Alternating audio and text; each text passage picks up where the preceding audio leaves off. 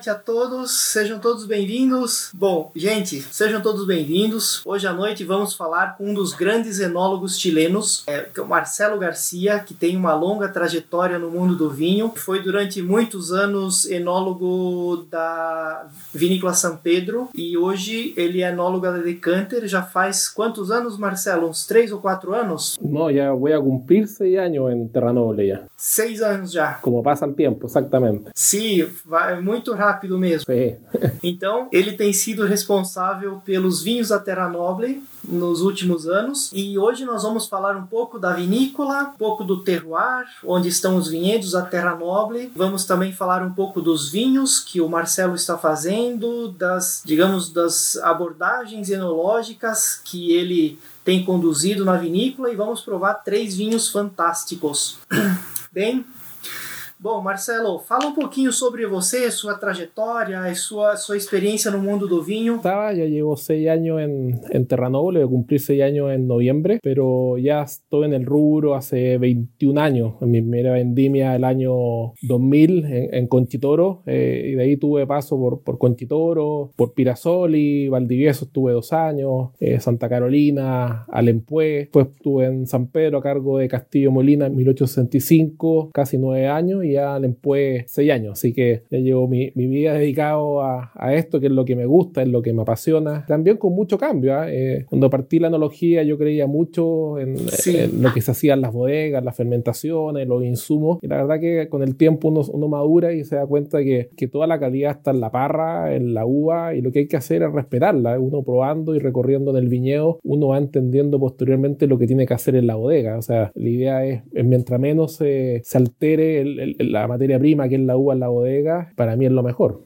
Es muy importante, yo creo que van a escuchar mucho hablar del respeto de la variedad y respeto del lugar. En esos más de 20 años que você está digamos, envolvido com a enologia, você passou por muitas das principais vinícolas do Chile. O que mudou, digamos, lá do começo dos anos 2000 para hoje? Na sua opinião, quais foram as mudanças mais, digamos, significativas em termos de vinificação? O sea, yo creo que en términos de vinificación, yo creo que ha ido evolucionando mucho. Primero que nada, es cómo se cosecha, el, la utilización de máquinas cosechadoras, sobre todo ahora con la dificultad de conseguir gente y muy buenas maquinarias para cosechar o sea, eh, no un tema solo de costos, sino que también de, de, poder cosechar en el momento oportuno, que yo creo que hay variedades que la ventana de cosecha es muy pequeña, si te pasa un par de días no vas a poder tener o extraer el mayor potencial de la variedad. En las bodegas también, o sea, se ha industrializado bastante en lo que es remontaje automático en muchas bodegas, es como poder trabajar también con menos personas, que, que no es por querer, es porque cuesta conseguir gente eh, para trabajo en, en, las bodegas y también en el campo, y poder controlar el proceso de, de sobre todo, más que la elaboración de vino, que eso consiste en, en hacer 12 meses los vinos, la crianza, las mezclas, el embotellado, el periodo crítico es la vendimia, donde por ejemplo en Terranoble tenemos en la bodega propiamente tal de vino, trabajan cuatro personas durante todo el año, pero en la vendimia aumentan a 20, 22 personas. Entonces hay muchos procesos críticos que hay que controlar, la control de temperatura, la, la selección de las uvas, el remontaje, el pisoneo,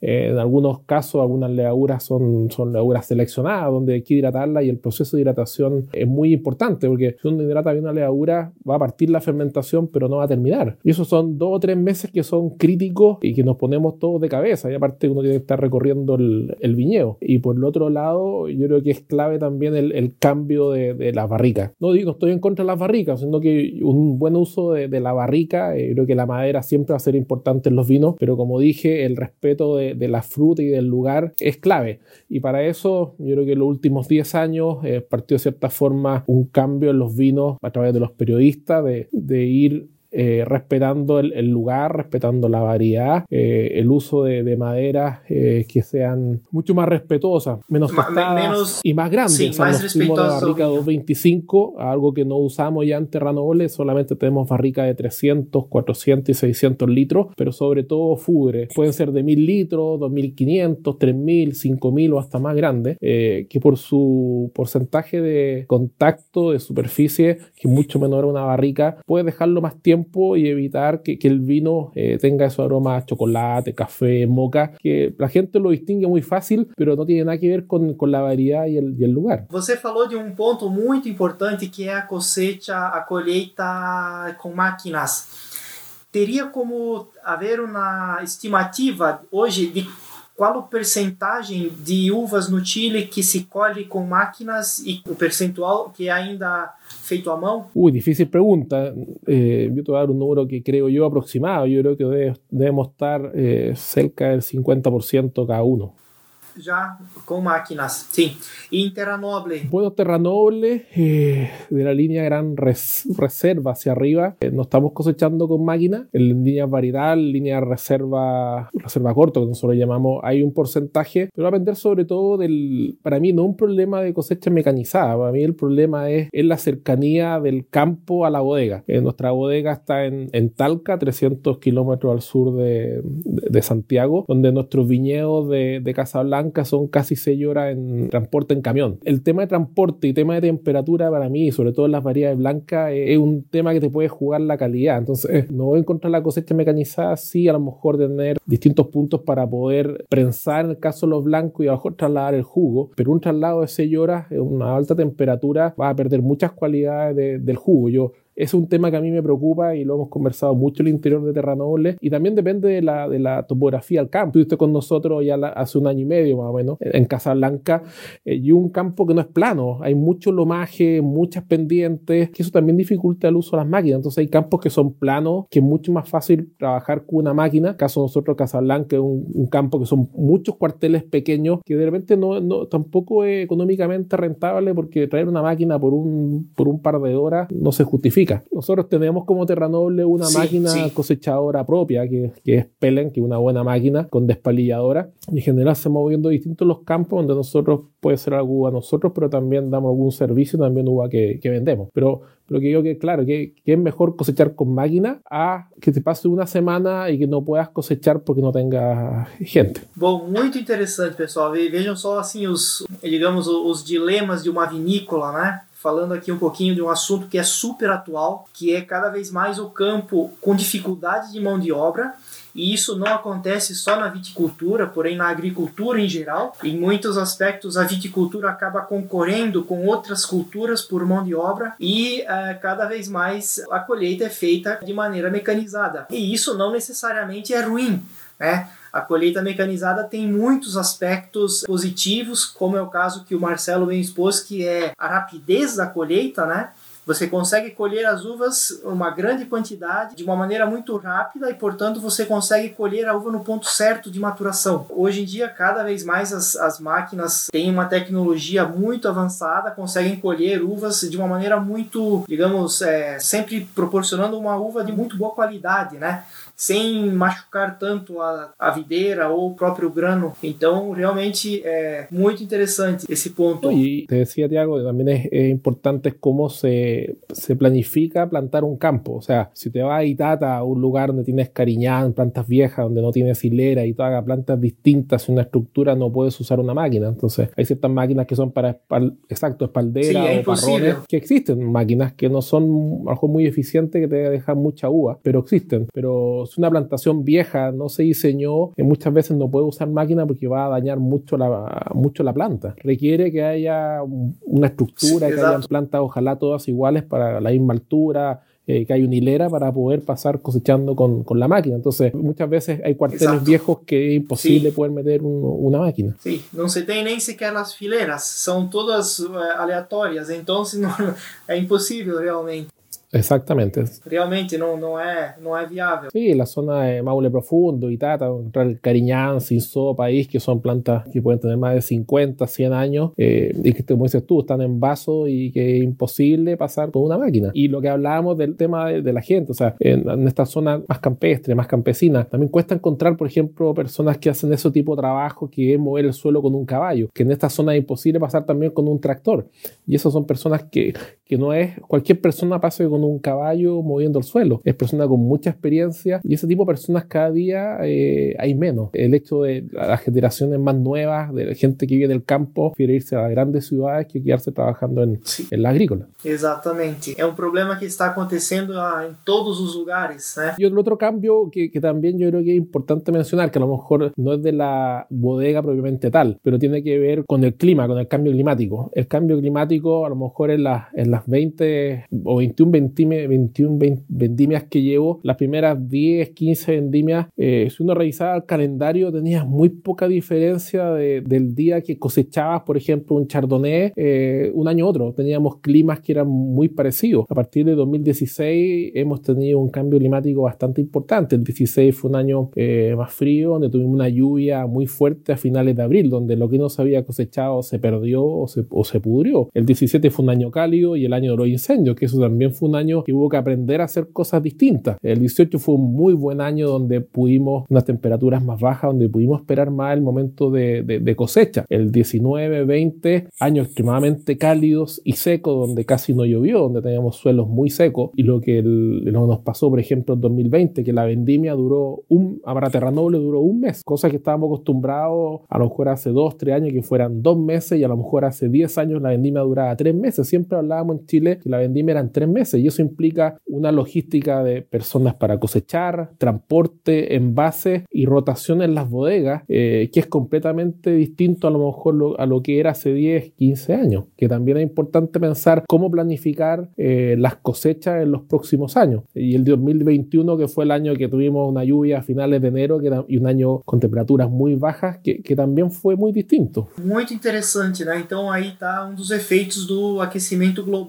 A colheita que era espaçada em três meses, então você poderia diluir, né, todo aquela aquele momento crítico que é a colheita da uva você diluía ao longo de três meses e agora já tem anos em que você tem que colher toda a uva em um mês. Então realmente é muito difícil. É um trabalho monstruoso para você fazer dentro da vinícola num curto período de tempo. Bom, Marcelo, vamos falar um pouquinho do. Você comentou do Casablanca. É, vamos falar um pouquinho do Casablanca e desse Chardonnay que estamos tomando. Terra Noble, Gran Reserva Chardonnay 2000. Eu estou aqui com 2017. Perfeito. Este Chardonnay Gran Reserva, a primeira cosecha fue el 2016, que, partió siendo uno de los hermanos de la línea Gran Reserva, que en ese momento eran cuatro vinos eh, y que ya en la línea son siete vinos, donde tenemos Cabernet, Carmener, Merlot, eh, Cariñán, Pinot, Sauvignon y Chardonnay. En el caso del Pinot y Chardonnay, la primera cosecha fue el 2016. Esto es un Chardonnay eh, inicialmente con, Pedro, Pedro Vega, que es el gerente agrícola, porque lo que yo tenía en mente, la idea era transmitirlo en, el campo. Eh, buscamos, hicimos calicate y buscamos suelo que tuviera un poquito más de arcilla, a diferencia de, otras variedades que en Casablanca buscamos más granito, porque gran parte del suelo en Casablanca es suelo granítico, eh, con presencia de cuarzo. No sé si te acuerdas, la, la calicata del tempranillo que una calicata más grande, que había mucho cuarzo, pero las partes más bajas hay más porcentaje de arcilla y le diera buscarlo, porque granito, muchas veces también la arena, eh, hace que tenga chardonnay más flaco en, en la boca. Entonces, le tener un chardonnay un poquito más, más volumen, más, más cuerpo. Eh, ya eligiendo el cuartel, ya hablamos del tema del manejo, le idea mantenerlo más cubierto. Tenemos el racimo con una cantidad de hoja adecuada para que no tenga un golpe de sol. A mí me interesa tener un chardonnay muy frutal, eh, a diferencia de otros tipos de chardonnay que se cosechan más tarde y que van con, con otro estilo o que pueden ser oxidativos. Esto es un chardonnay reductivo, cosechado temprano en la temporada y muy protegido en toda su etapa de, del oxígeno. Tuvo maceración en prensa de, alrededor de 3 horas, fermentación a muy baja temperatura, 13, 14 grados, lo que un chardonnay, por lo que se controla en, en cubas de acero oxidable, control de temperatura, porque otro porcentaje eh, tiene fermentación en barrica, y ahí ya es más difícil controlar la temperatura y va a terminar con temperaturas cercanas a los 18 grados en las salas de barrica, donde hay otro tipo de extracción y que posteriormente te ayudan a jugar posteriormente en las mezclas como componente, aunque sea el mismo jugo inicial, al probarlo después es completamente diferente diferente. Muito interessante esse fator de plantar na argila, né, que dá um vinho mais, é, digamos, com um pouco mais de estrutura e ao mesmo tempo você preservar mais a acidez das uvas, não fazendo uma desfolha tão intensa para que ela tenha, preserve mais a acidez e, e, prolongue um pouco o amadurecimento. E quanto a malolática, se faz alguma de, coisa de malolática? Sí, en general, después de la fermentación, tanto en barrica como acero inoxidable, hay un porcentaje que en esta, en esta cosecha 2016-17 2017 era casi un tercio, un tercio, un tercio, que hay un tercio que se guarda en, en sin tostar, un tercio en cuba de cemento en forma de huevo y un tercio en barrica de 300 litros de segundo o tercer uso. Son marcas de barrica que en general son tostados muy bajos porque no, no, no queremos intervenir la fruta ni tampoco la acidez. Y lo que fermenta en barrica, que en esta cosecha que estás probando 2017, que un tercio de que ser, de que sido un 15% que hizo maroláctica. Eh, y también lo que fermenta en barrica, eso es con levadura nativa. Entonces vamos jugando y cada día hemos incorporado más levadura nativa en algunos de los vinos. Por ejemplo, la línea siguiente, en el Pinot Gran Reserva, el Chardonnay, el Cariñán. Estamos adquiriendo otras variedades, porcentaje de, de, vino con levadura nativa que, que, te da otra complejidad en, en los vinos. Sí. Entonces tenemos los los tres envases que tienen una crianza distinta y te entrega un, un abanico de, de posibilidades posteriormente para hacer la mezcla. Sí.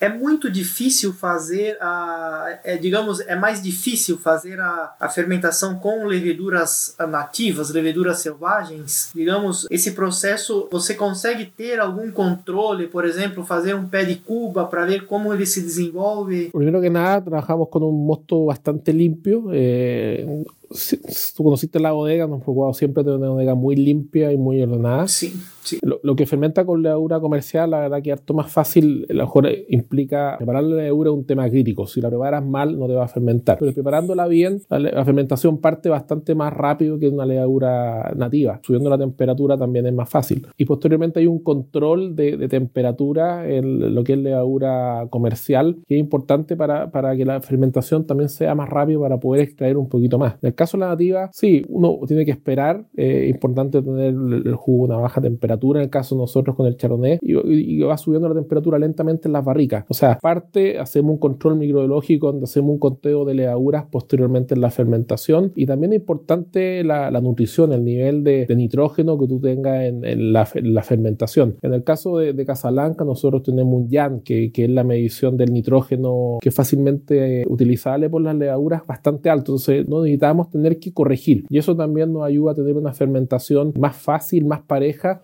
y también con un buen final. La levadura nativa a veces puede ser más susceptible a niveles de alcoholes más altos, pero en este caso nuestro chardonnay está, ha estado entre 13 y 13,8 de alcohol máximo dependiendo de, las cosechas. Pero importante estar controlando y también implica muchas veces levantar sus borras, ayudar a levantar eh, las barricas, eh, o sea, levantar la levadura nativa en el final de la fermentación para que tenga um bom final. Sim, muito bom. Bom, gente, o Chardonnay é fantástico. Eu sou fã dos vinhos do Casablanca. Ah, o vinhedo da Terra Nobre está num setor mais frio que se chama Las Dichas, né, Marcelo? Então é um setor mais próximo ao mar. Ele recebe toda aquela influência marítima dos ventos frios do Pacífico de uma maneira mais intensa, e isso também se reflete no frescor do vinho. Bom, aqui é um vinho que tem todo um frescor, mas um bom volume de boca, um vinho que tem um bom volume, toque de carvalho muito sutil e uma pureza de fruta muito gostosa, esse lado cítrico de maçã, aí leves toques de baunilha e flores, porém é um vinho que pende muito mais para ele elegância e para o frescor. Realmente é um vinho que eu gosto muito.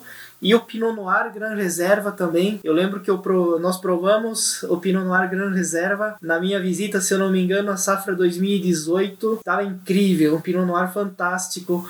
Então, é, a Terra Nobre tem feito coisas maravillosas no Casablanca. Realmente una... El caso del Pinot Noir sigue un poco la, como el, hermano del Chardonnay, también una cosecha muy temprana. Trabajamos también, en este caso el Chardonnay, de Pinot Noir, trabajamos con racimo entero, que ha ido aumentando todos los años, eh, de agura nativa. Pero el campo es fenomenal para este tipo de variedades y también con cosecha temprana, porque tienes una acidez que marca, que no molesta, hace, el vino te hace salivar, es mineral, es redondo como dices tú, hay, hay notas cítricas, ciertas notas florales, hay un poquito de, de, piña, es un vino que va cambiando y, tú también comentabas, está muy cercano al mar, estamos a 22 kilómetros línea recta al mar, tenemos estas mañanas que muchas veces que aparece con nubosidad, con niebla, lo que hace que las temperaturas de general la, la mañana sea bastante más fresca, donde la madurez vaya siendo también más lenta. Y eso es lo entretenido de, de Casablanca. En el cambio climático igual hemos tenido días con sobre 30 grados, pero son par de días en la temporada eh, o muy pocas horas en... Sí, sí, exacto, por causa dessa névoa que vem do Pacífico. Exactamente.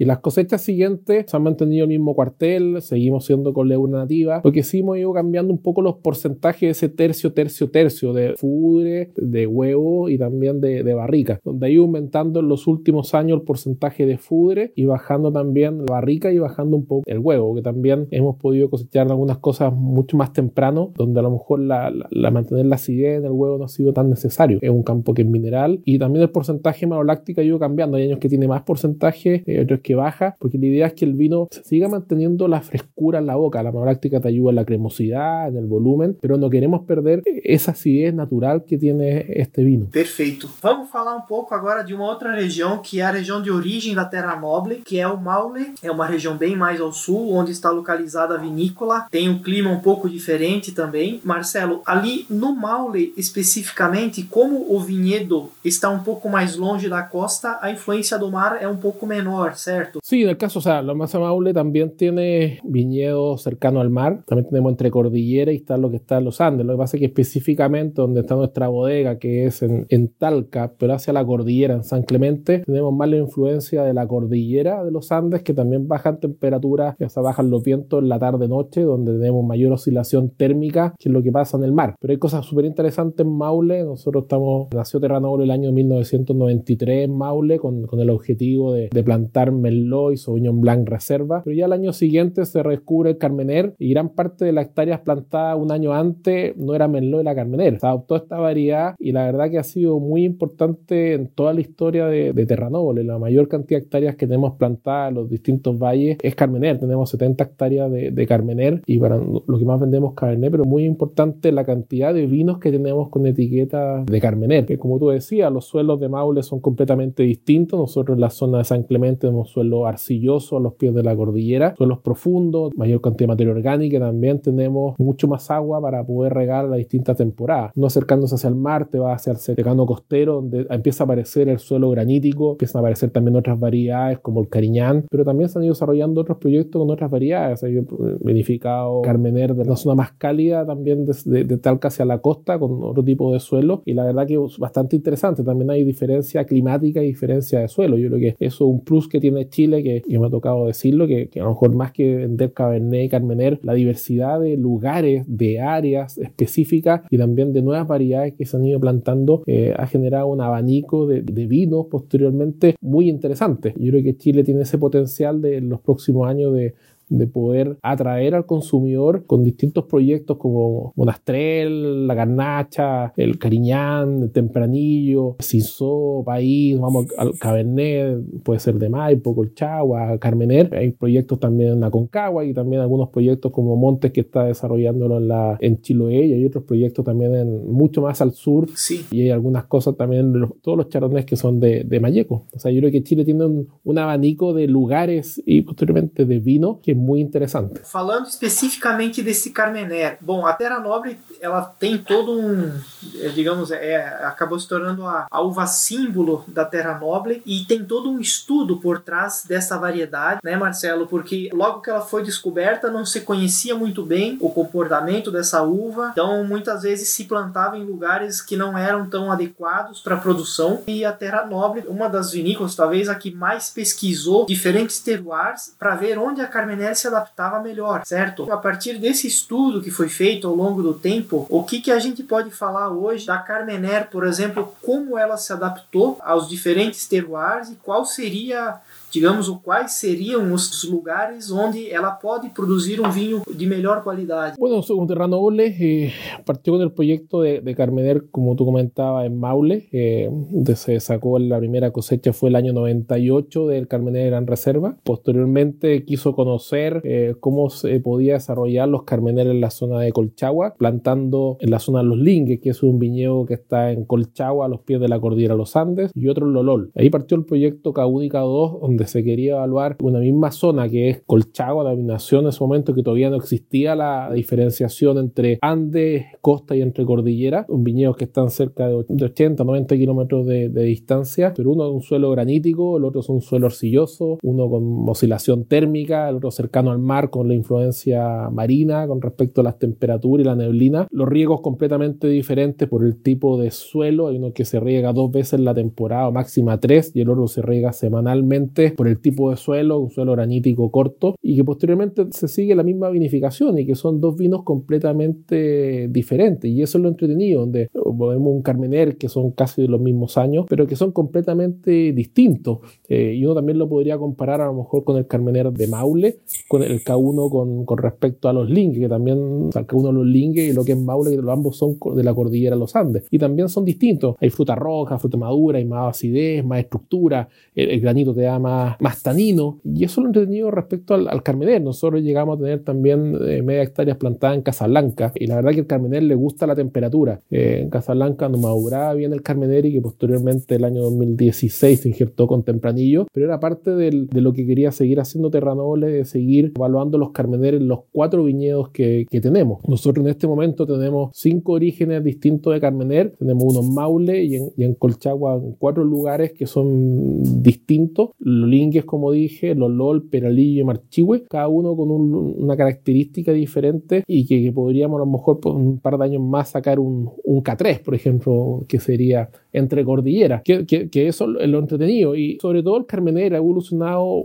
positivamente uno con el cambio climático. Eh, el hecho de más temperatura ayuda al Carmener, eh, que yo imagino como hace 10, 15 años 20 años, Ignacio, que era enólogo antes de Terranoble, cómo lo hacía con el Carmener de Maule, donde antes teníamos clima bastante más marcado y teníamos inviernos también y lluvia en la zona de Maule, y que teníamos, yo creo que también Carmener eh, con otra característica, que era más piracínico, más herbáceo, más pimentón, que yo creo que eso ha ido disminuyendo con el tiempo. Yo siempre hablo cuando pruebo un Carmener hablo de las cuatro patas de una mesa. En la historia del Carmener, y yo creo que también me lo han planteado consumidores, que muchas veces prueban un Carmener y prueban otro y no entienden por qué los vinos son tan distintos. Y eso yo creo que tiene que ver por lo de las plantas, y para mí es clave tener un Carmener viejo para tener un Carmener de buena calidad, que va asociado con un buen equilibrio, un rendimiento más bajo eh, y también una planta más madura. El cambio climático también ha ayudado mucho y hace que tengamos para mí las cuatro patas, un Carmener que son Carmener piracínico,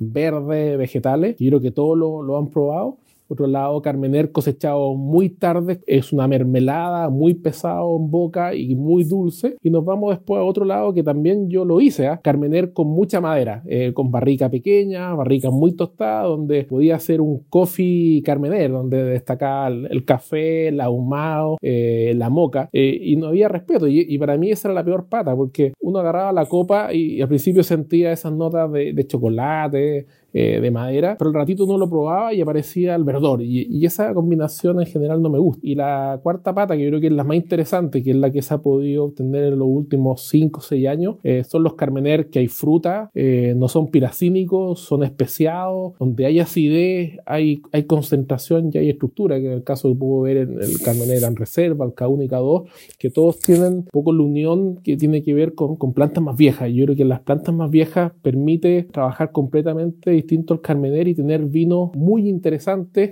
eh, donde hay periodistas que a lo mejor siempre han castigado el Carmener o no le han gustado, que ya están empezando a probarlo y le están colocando buenos puntajes. Realmente, os Carmeners da Terra Nobre hoje estão aí entre os mais pontuados do Chile, tem ganho prêmios tanto no Descorteados, né, são muito bem flutuados, na Inglaterra, são cada vez mais reconhecidos. E realmente, aqui a gente está provando esse Carmenère Gran Reserva. Tá muito, muito bom. É um vinho que tem muita fruta vermelha madura, mas sem excessos. Ele tem o lado das especiarias, né? É inerente à uva Carmené. E o carvalho aqui é um, um, fundo muito sutil, sem dominar a fruta, sem aparecer demais. Na boca é um vinho que tem uma textura muito sedosa e muito frescor. E sem o verdor, sem o excesso de pirazina, que é comum ainda em alguns vinhos. Então é um vinho extremamente bem feito, bem vinificado. É, sem dúvida, aí um dos melhores carmenés que a gente tem à disposição hoje. Realmente muito, muito bom. Yo destaco un poco las dos palabras que tú dices, que es un vino que no es herbáceo y es fresco. Y eso es difícil de conseguir. Carmenera generalmente unas plantas son más nuevas, en general uno lo cosecha más tarde, espera a lo mejor madurez. Y siempre en Chile se habló que el Carmenero es la última variedad tinta que se cosecha, y estábamos hablando a fin de mayo. Mi última 6, 7 vendimias, yo no he llegado a mayo con las cosechas de ninguna variedad. Y dentro de las variedades donde hemos tenido cambio, momento de cosecha, yo creo que la que más ha sufrido en nuestro caso es el Carmener. Eh, el año pasado, el 2020, tuve Carmener que los coseché el 4 de marzo. Estamos hablando que es son 45 días o casi dos meses antes de lo que hacía uno. Y sin tener vino herbáceo, ahora entretenido probar un carmener que no sea pesado, que tenga acidez, que sea jugoso, hay gente que le parece extraño y muchas veces me preguntan si tiene otra variedad. La verdad que son 100% Carmener, pero insisto, ayuda por el cambio climático y las plantas viejas. Las plantas viejas en un buen terroir eh, te permiten tener estos hermosos vinos. Realmente un bello vino. Y lo otro que no comenté, es allá la cosecha 2016 partió teniendo un porcentaje de fudre el Carmener Gran Reserva. Y me hubieran preguntado si 10 años, que si cosechar temprano un Carmener, tener un Carmener con rica acidez y con fudre, yo te digo, estás loco, o sea, te pegaste en la cabeza. Y, la verdad que eso eh, hemos cambiado, yo también he cambiado, se han cambiado los estilos eh, y ya no tengo miedo, ya llevo casi seis años trabajando Carmener con Fudre, donde se ha ido aumentando el porcentaje. No me equivoco, la cosecha 2017 tenía 20% de Fudre, el 18 tiene 30 y el 19 tiene cerca algo de 32, 33%. O sea, yo creo que se va a mantener cerca de ese porcentaje, 30, 40%, pero también la barrica que se usaba antes a la hora es muy distinta ahora son solo barricas de 300 litros con tostado muy bajo hasta barricas sin tostar, que eso permite trabajar muy bien la estructura, trabajar el volumen del vino, pero sin afectar la nariz. Hemos tenido una evolución con respecto en muchos vinos el uso de fudre, que es algo yo creo que muy positivo de poder mantener la fruta. Bom, vamos falar agora de um outro projeto que aí já é, digamos, é um filho do Marcelo, né, Marcelo, que ele desenvolveu quando entrou na vinícola, que é o Dissidente. Então, esses são rótulos novos, são uma produção nova. Existem três vinhos, né, Marcelo, desta linha Dissidente. Eles, de certa forma, seguem muito esse estilo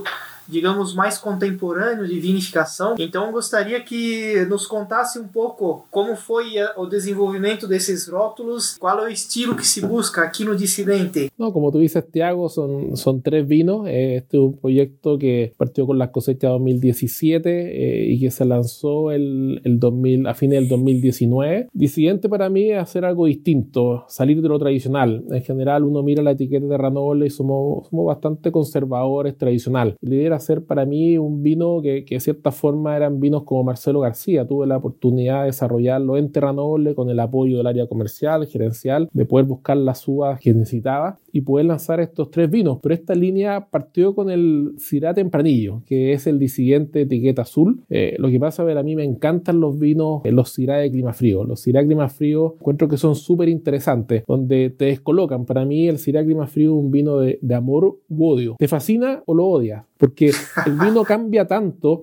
En general, un consumidor no está acostumbrado a probar un vino con notas de aceituna, mineral, ceniza. Eh, está acostumbrado a probar a lo mejor fruta roja, fruta negra. Entonces, descoloca al consumidor. Eh, y eso lo entretenido. Es un vino eh, que llegando a Terra Noble, conociendo los viñedos, me di cuenta que teníamos Syrah en, en Casablanca. Yo dije aquí, aquí está el vino que yo quiero. Eh, y aparte, había un recuartel de tempranillo, entonces fue la idea de poder jugar en esta mezcla, el, el muy protagonista y poder trabajar de otra forma la mezcla que quería hacer.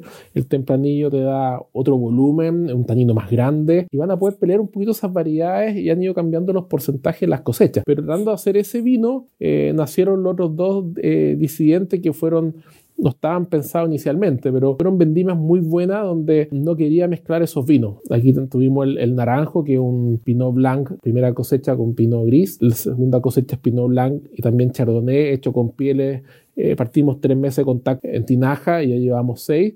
Eh, y lo que es la línea de hacer todo distinto. Aquí son todas leguras nativas, usamos solo fudre y tinaja, aquí no hay barrica, cosechas muy tempranas, comentero legura nativa, también racimontero, o sea, tenemos porcentaje en todas las variedades tintas, porcentaje de racimontero y han ido aumentando los porcentajes con, con, todos los años, así que es un vino muy distinto, es disidente y ojalá que lo puedan probar. En el caso del disidente morado que tenemos ahora hoy día acá, es cosecha 2017, la primera cosecha, donde es un 85% cariñán, 7,5 mover y 7,5 garnacha de Maule profundo, tenemos sector de, de suelos que son eh, graníticos, secando costero. Y lo entretenido que tuvimos en 2017 fue el año cálido, el año del incendio. Ese fue un año que nosotros cosechamos muy temprano, el cariñán, estamos hablando a fines de febrero, que en general se cosecha generalmente a mitad de marzo o después. Cuando terminó la fermentación, era un jugo de fruta y eso no lo quería perder. Era, uno lo probaba y era solo fruta, nariz y boca. Y, y tomé la decisión de no criar más los cariñán en barrica. Hasta ese momento los cariñán Cariñán yo usaba solo barrica vieja, pero aunque sea barrica vieja siempre te da algo de tostado y lo otro te da un dulzor. Y justamente el Cariñán es lo que no quiero dulzor, porque el Cariñán es una variedad que tiene una acidez, tiene una potencia, tiene una tensión que para mí no tiene nada que ver con dulzor. Eh, y ese año se fue una parte a fudre y otra parte a huevo. 14 meses eran dos vinos completamente diferentes, donde el fudre había una, una fruta muy interesante, muy fresca y por otro lado lo que estaba en el huevo era, mineral, era tenso, a lo mejor un poquito más apagado nariz. Y tomamos la decisión de, usar ese cariñán para, para este vino y el, y el huevo eh, se usó para el Cariñán Gran Reserva. El uso de otras variedades, el por qué. En esa cosecha, el 2017, la garnacha fue cosecha más tarde, donde era un vino muy pesado, muy potente, gordo, pero con muy poca acidez, era un vino cansador. Eh, entonces entraba muy bien para tratar de controlar eh, de cierta forma la, acidez del Cariñán, pero también le daba otras características a la nariz, le daba fruta, le daba volumen. Y el Movedre, para mí, un vino que tiene, es como un cassette, cassette antiguo, que tiene una entrada a la boca amplio y que también llega atrás. Y eso es lo bueno que te aporta en todas las partes del vino, te está aportando el, el moedre. Y eso es un moedre que estaba cosechado bastante temprano y así fueron ensamblando las variedades. Sí, en las cosechas siguientes ha ido cambiando los porcentajes. El 2018 Cariñán baja de 85 a un 72%, aumenta el moedre y también aumenta la garnacha, pero esto se sigue manteniendo como idea levura nativa, cosecha temprana. Eh, hay algunos años que hemos metido algunos componentes sin malolácticas para darle de cierta forma más acidez eh, y que el vino sea mucho más vivo. Y el tema de la tinaja y el fudre eso no cambia. En este caso el cariñán estaba en fudre, el mover y la garnacha 100% em tinaja. Muito interessante. Agora, você falou que usa racimo inteiros, uhum. sem desparilhar. Porém, aqui nós estamos falando de não a garnacha, que não tem tantos taninos, mas Carinhã e Murvedre, eles costumam ter taninos um pouco mais, é, a Murvedre principalmente. E como se comporta esse tanino, digamos, se com essa fermentação com os racimos inteiros? Isso influencia, digamos, no teor de taninos? Sobe muito? O es más la textura? Para mí es la textura, pero también tiene una complejidad distinta en nariz, dependiendo un poco de la variedad. Por ejemplo, en el Pinot Noir, el escobajo que tú agregas en un pino cosechado muy temprano está verde verde, o sea, llega a estar como fluorescente de lo verde, donde te aporta otras cosas distintas a lo mejor lo que busco en un vino tinto con, con más estructura y con más tanino, eh, y también con otro nivel de acidez. Eh, para mí, uno, la complejidad, el hecho de tener un porcentaje racimontero y tener una maceración en frío, hay una maceración carbónica donde te da otro aromas y hace un vino más complejo posteriormente en los vinos. En la boca sí, hay que tener cuidado con respecto al porcentaje, donde pueden ser 5, este año tuvo, si me equivoco, 5%. Hemos tenido años donde el porcentaje aumenta y dependiendo también la variedad. En un momento en la fermentación, a veces el escobajo te da ciertos aromas herbáceos o que puede semejar de repente un carmener, pero eso después pasa. Eso no hay que asustarse. Pero sí, para mí te da, más que tanino, te aporta textura, te aporta a veces un tanino muy pequeñito que lo hace muy interesante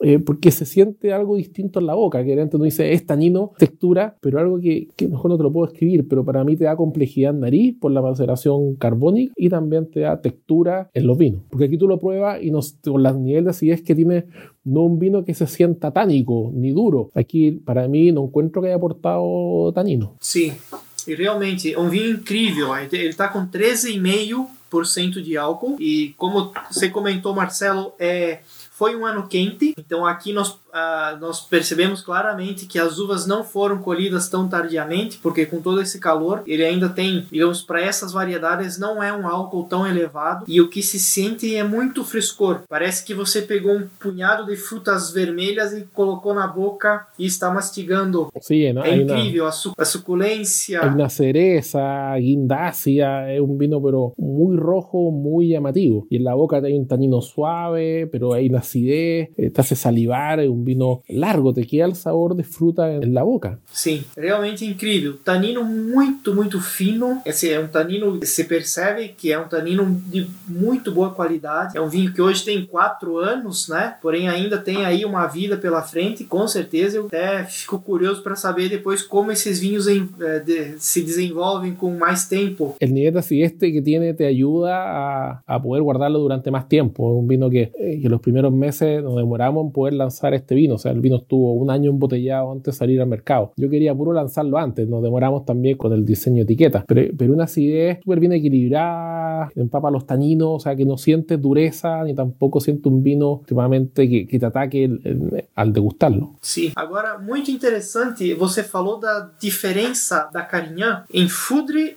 em huevo, em ovos de concreto, certo? É essa diferença, o fudre mais frutado, mais uh, fresco, digamos, e o concreto mais mineral. Porque eu também já senti em muitos vinhos é, de concreto, muitas vezes não precisamente em ovos, mas em tanques de concreto, eles sempre trazem aquilo que nós costumamos chamar de mineral, de uma certa mineralidade. De onde será que vem isso? Seria, digamos, a interação, ou digamos, a falta de cam, de trocas com o meio externo, já que o concreto ele é, digamos, na maior parte das vezes totalmente selado, não tem uma microoxigenação, digamos que tem na madeira. Isso poderia ser um fator ou talvez como o vinho se comporta na questão de temperatura. Para mí, un poco como descriptor, para mí un huevo es un amplificador de la mineralidad. Esto no es algo mágico. ¿eh? Tú eh, colocas un vino masivo o un vino que de un suelo a lo mejor arcilloso, profundo, va a seguir siendo las mismas características del vino y a lo mejor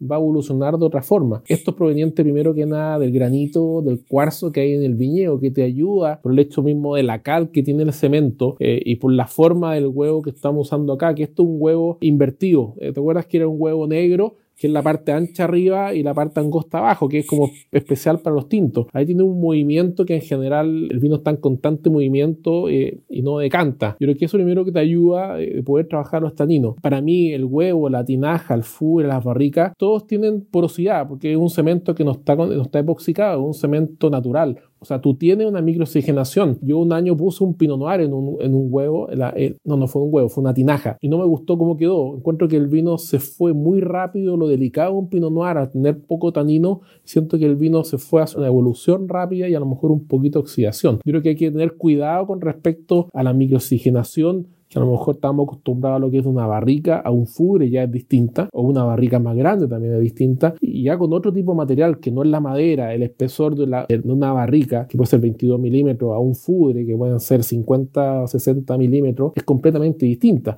Y después si nos vamos al cemento o a la arcilla de las tinajas, también es distinto. O sea, hay que tener mucho cuidado y hay que estar probando. Aquí no es cosa meter un vino y dejarlo un año y probarlo después. Muchos vinos eh, van a tener un problema. Yo he tenido vinos que, que evalúo y a los tres meses a lo mejor lo saco, lo cambio y voy jugando con, con los distintos envases. Lo que yo estoy buscando y entiendo que ninguno de estos envases, como dice Alejandro, mi jefe, que son mis juguetes, son estanques y hay que buscar un poco cómo combinar estos estanques en la crianza de los vinos. Uno no puede olvidarse los vinos y así ya este vino se fue a barrica 12 meses, a fudre, hay que estar probando todos los meses o cada tres meses y muchas veces uno los va cambiando porque hay cosas que gustan y otras cosas que a lo mejor ya cumplió su vida y hay que estar cruzando eh, y teniendo precauciones con respecto a los vinos, la, la evolución, el tema del sulfuroso en los vinos, eh, por el hecho de los poros y por contacto con el oxígeno, te baja mucho más rápido el, el, el, sulfuroso en un huevo, en una tinaja que en una barrica. O sea, son, son detalles que hay que tener y que también hay que ir controlándolo. O sea, no, no son, yo creo, ni un envase milagroso. Las cuas de acero también eran buenas por un tema de, de limpieza y, y, de higiene en las bodegas, pero no te aportaban nada. Y también hay un tema de carga que tampoco permitían que el vino a lo mejor decantara de la forma que uno quería. O sea, para mí son, son herramientas para tratar de hacer los vinos. Y no hay una receta que uno diga, esta barrica es para todos los vinos. Me pasa lo mismo con las barricas y las tonelerías. Hay ciertas tonelerías que uso y me andan muy bien un cabernet, pero no me andan un carmener o no andan un cirá. Entonces, eso ya rol del enólogo de poder descubrir qué es lo que mejor se ensambla. Y, y, y, lo malo que no son procesos que sean en corto tiempo. Uno evalúa una barrica, son mínimo 12 meses, 14 meses, y al segundo año lo quiere repetir, y así va jugando. Y puede demorar 2, 3, 4 años en poder determinar. Para descubrir a fórmula Exacto. digamos, una fórmula para atingir lo que se quiere. Porque a lo mejor una barrica, un fubre te gusta, pero a lo mejor el poro puede ser distinto, el espesor de la madera, si el fondo es tostado o sin tostar, posteriormente si el tostado es tostado light, medio, plus. O sea, no puede llegar y hacer 20 barricas mismo todas distintas. Uno va probando dos o tres, al otro año la que más te gusta la vuelve a evaluar y a lo mejor hace una modificación y así lo va haciendo. Lo mismo cuando uno hace un vino nuevo. Eh, que estos son cosechas de 2017. Uno al hacer un vino nuevo, hay muchos vinos atrás que quedan en el camino y que no salen. Eh, porque no te gustó, eh, no anduvo la uva. Uno cuando planta un viñedo con una finalidad, por ejemplo, este viñedo de Cabernet va para la WEN, pero tengo que entender que los primeros años no va a dar para la WEN y a lo mejor no va a dar nunca para la WEN. O sea, hay todo un proceso y uno trabaja el clon, el riego, el manejo, la fertilización, pero hay cosas que a lo mejor por una u otra razón no da y eso hay que entenderlo. O sea, aquí estamos trabajando con una materia viva que es la uva y también lo que son la fermentación y las crianzas. O sea, no hay para mí, no hay una receta y en otras viñas lo peleé mucho. Yo no puedo entregar como un... Lo mismo le pasa a un chef. Yo puedo hacer una receta, pero ¿cuánto es una pizca de sal? ¿Cómo lo revuelvo? Y eso no ser egoísta. Hay un tema de sensibilidad que lo tiene cada persona para poder hacer el vino. O sea, una receta de un, de un no sé, un pastel lo pueden hacer cinco personas y todos van a quedar distintos. Y eso es lo entretenido de esto. Sí, sí. Muito bom. Marcelo, nosso tempo está acabando. Eu queria apenas fazer um comentário. Os vinhos, ah, bom, a Terra Noble, desde eu acho 2019, os vinhos são uh, certificados sustentáveis e a partir de 2020 do ano passado, correto? Eles são uh, também veganos. Exatamente. Que isso significa que nenhum produto de origem animal pode ser usado na produção do vinho, é, digamos, em alguns processos de clarificação, de estabilização, é, no caso, não se usa produtos de origem animal nos vinhos da Terra Noble. E eu gostaria de perguntar se isto é muito difícil de se fazer ou é algo que não tem é, influência na qualidade do vinho, é mais uma questão de filosofia do que propriamente uma questão prática. O que nós poderíamos dizer de um vinho vegano? O sea, primero que nada, con respecto a las dos certificaciones, el Código de Sustentabilidad es un estándar de carácter voluntario que en general organizó Vinos de Chile que, que, guía a las viñas para trabajar en forma sustentable respecto a, no sé, el viñedo, la bodega, también incluir el área social. Eh, yo creo que algo potente y que muchas viñas lo están haciendo en Chile. Yo creo que es algo necesario y una muy buena propuesta que se trabajó en Chile. Con respecto a los vinos veganos, bueno, la verdad que yo hace mucho tiempo no trabajo con productos animales los vinos. Lo que pasa es que en general había ciertas gelatinas eh, que eran de origen animal, que provenían del cerdo. Pero yo no lo usaba, yo creo que hace más de 10, 15 años. Para mí, independiente de la certificación, y varias veces lo he conversado y lo hemos presentado en algunas degustaciones donde alguien sacaba un poco el, código vegano o el sello vegano, cuando gran parte de los vinos de cierta forma son veganos o deberían ser veganos. O sea, para mí un vino mientras menos le aplique mejor. La materia prima es la uva y una buena materia prima no requiere estar aplicando cosas. Para nosotros positivo este trabajo, al final lo que teníamos que hacer era certificarlo por una empresa y en general te revisan los productos que puedes usar, levadura, hay todo un proceso y un seguimiento, pero para nosotros fue bastante fácil porque ya veníamos en mucho tiempo de, no trabajar ese tipo de productos. Para mí en general un vino posterior entrando a la bodega, que puede ser la nativa, la comercial, los vinos requieren tiempo y los vinos se limpian, si están bien hechos y son vinos sanos, se limpian en forma eh, natural y no requiere estar aplicando productos. Yo creo que eh, es clave para mí menos es, más en el caso de los vinos. Y espero que eso lo puedan apreciar los, consumidores, ha sido un proceso importante de trabajo en equipo de las distintas áreas para poder tener estas dos certificaciones eh, y después uno tiene que recertificarse y tiene que ir aumentando también los porcentajes. Entonces la viña también tiene que seguir trabajando y seguir un camino y de cierta forma que todas las áreas también estén, estén de acuerdo. Muito bom. Então realmente hoje então não que os, os vinhos já eram conforme o Marcelo falou, né, já de vários anos que não se trabalhava com nenhum produto de origem animal e 2020, na verdade, foi apenas, digamos, a certificação de algo que já era aplicado há vários anos. E realmente faz todo sentido. Um vinho que tem qualidade, ele não precisa de muitos ingredientes, né? se você tem uma uva de alta qualidade, se você faz a vinificação de maneira cuidadosa e correta, você vai ter um excelente vinho que naturalmente vai depois com o tempo se fazer por si. Para, para, para hacer un buen vino eh, se requiere buena uva, se requiere amor, pasión y cuidar los detalles. Esa no se requiere nada más. Y un enólogo bueno. no, yo creo que es más importante la materia prima. Yo creo que un buen enólogo con mala uva igual va a ser mal vino. O sea, la materia prima es, muy importante. Uno tiene que tratar de, de, poder transmitir lo que está en el viñedo a la botella. Eh, yo creo que eso es lo, es lo que tiene que hacer el enólogo. Y que muchas veces la madera no, es, no era a lo mejor parte de la orquesta que lo que lo que debería haber sido, al respeto del, del, lugar. Y eso también es importante poder transmitirlo, un poco, todo, un poco a mí como monólogo, a, tu, a ti como sommelier, de poder llegar al consumidor y, y, explicar el por qué a lo mejor no se trabaja la madera de la misma forma de lo que hace 5, 10, 15 años. También pasan las modas, pero yo creo que los vinos que, que hay en el mercado, no solo Terranol, otras viñas, se agradece esta fruta, frescor e respeto. Muito bom, Marcelo. Bom, nosso tempo está acabando. E gostaria de agradecer muito a todos que acompanharam o nosso bate-papo, nossa conversa e principalmente a você pela sua disponibilidade. E mais uma vez, parabéns pelos vinhos que estão fantásticos. Bom, espero que te, todos tenham gostado e os, os vinhos da Terra Nova estão todos à disposição aqui na Decanter, nas nossas lojas. Eu vi que pessoas de diferentes lugares do Brasil acompanharam a nossa live. Então, espero que todos tenham gostado. E Marcelo, muito obrigado. Espero ver pessoalmente a todos vocês aí, amigos do Chile. Eu vi que aqui o Gonzalo estava acompanhando a nossa live também. Gostaria de mandar um abraço para ele e a todos os outros que acompanharam aí a gente. Sim, um abraço un abrazo a todos y como tú dices, o sea, Terranoble con Decanter llevan más de 16 años juntos, más que trabajar juntos somos amigos y ojalá que, que, pase el tema de, la, del coronavirus y que podamos estar de nuevo juntos, o sea, pueda venir de nuevo a Chile, probar las nuevas cosechas. Yo los últimos años estaba tres, cuatro veces en Brasil, no hemos podido viajar, así que espero poder verlos y poder compartir con ustedes, así que eh, saludo a todos y, y, y hay que seguir cuidándose. Obrigado, Marcelo. Mais uma vez, abraços e saludos aqui do Brasil. Igualmente, saludos a Chile eh, y que esté bien.